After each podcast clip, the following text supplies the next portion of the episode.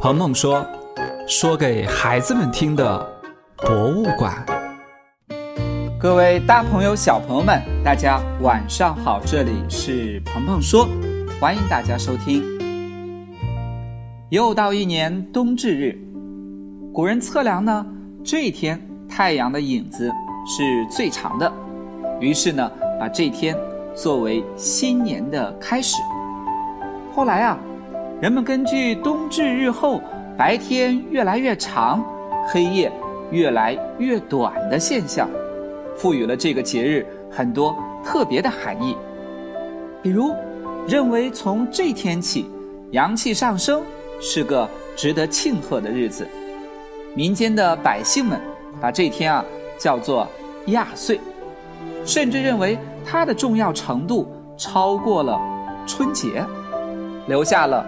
冬至大如年的说法，这么重要的节日，怎么能不给家里人送份小礼物呢？小朋友们觉得今天应该给爸爸妈妈准备什么礼物呢？冬至日的习俗有些呢是小朋友们知道的，比如鹏鹏哥哥去年讲过的冬至日后开始数九，人们会在不同形式的。九九消寒图上，每天呢画上一笔，等待着春天的到来。也有些呢是小朋友们不知道的，比如啊，古时人们为了迎接新年，会置办新衣，也会把旧的衣服重新拿出来再整理，用香料熏一熏，干干净净过个年。对了，要特别和小朋友们说明的是，古代冬至前后。官员们是要放假的，民间呢，有的地方也会举行庆祝活动。大臣也要给皇帝送礼吗？在古人的认识里，因为冬至这天啊，阳气刚刚萌生，还非常的微弱，所以就需要保护这些阳气。那最好的办法是什么呢？两个字。静养，边关休战，商场关门，皇帝呢更是要在这天好好的休息，静养身体。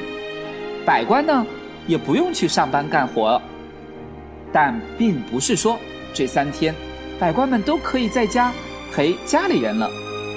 大概呢到了魏晋之后，朝廷会在这天举行盛大的典礼，皇帝呢。会去祭祀，皇帝呢也会接受各国使臣和文武百官的朝贺。有时呀，外地的那些大臣不在北京，他还要在这天啊给皇帝写信祝贺，更需要用心的选一份特别的礼物送给皇帝。那小朋友猜一猜，皇帝会不会给大臣？送礼物呢？讲完了皇帝和大臣，那老百姓之间送什么礼物呢？在古代，很多注重养生的人眼中，这天啊，我们的身体也是需要静养的，不能多说话，要静静坐着发呆，迎接新年。估计喜欢热闹的小朋友和鹏鹏哥哥一样，是做不到的。实际上。这天更是个团圆的日子，在冬至日的前夜，家人们会热热闹闹的聚在一起，饮酒聊天。人们啊，也会利用这几天走亲访友，相互道贺新年。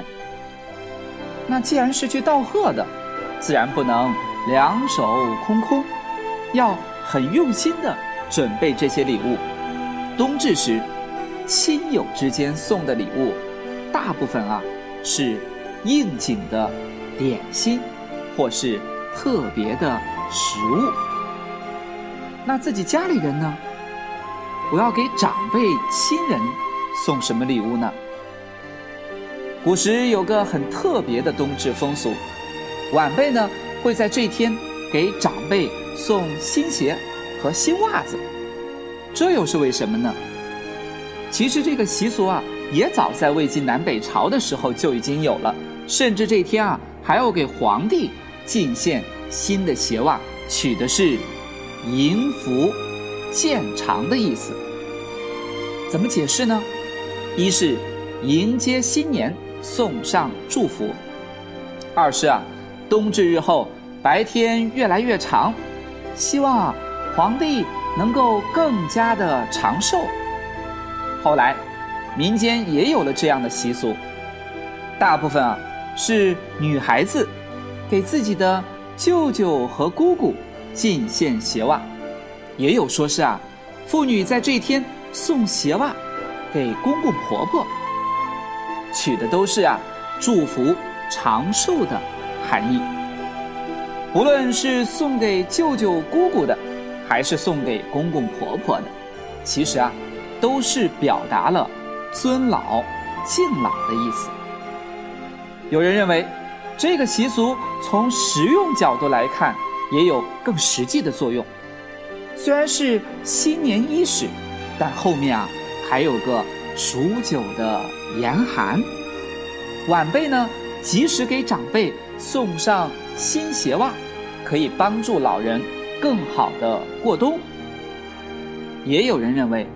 文化礼俗的作用，可能啊会更大些，因为这天开始白昼日长，阳气日盛，穿新鞋袜，在阳光下多走一走，可以驱邪迎福，期盼长久健康。后来呀，在有些地方，不知道怎么样，这个习俗还发生了变化，成为了舅舅和姑姑。这样的长辈，要给外甥等晚辈送鞋、送帽子。小朋友们，不妨今天呢，选一双漂亮的棉袜，送给自己的爸爸妈妈吧；也和爸爸妈妈一起选双棉鞋或者是棉袜，送给爷爷奶奶、姥姥姥爷吧，祝福他们健康平安。好了。我们今天的鹏鹏说就说到这里，我们下期节目再见。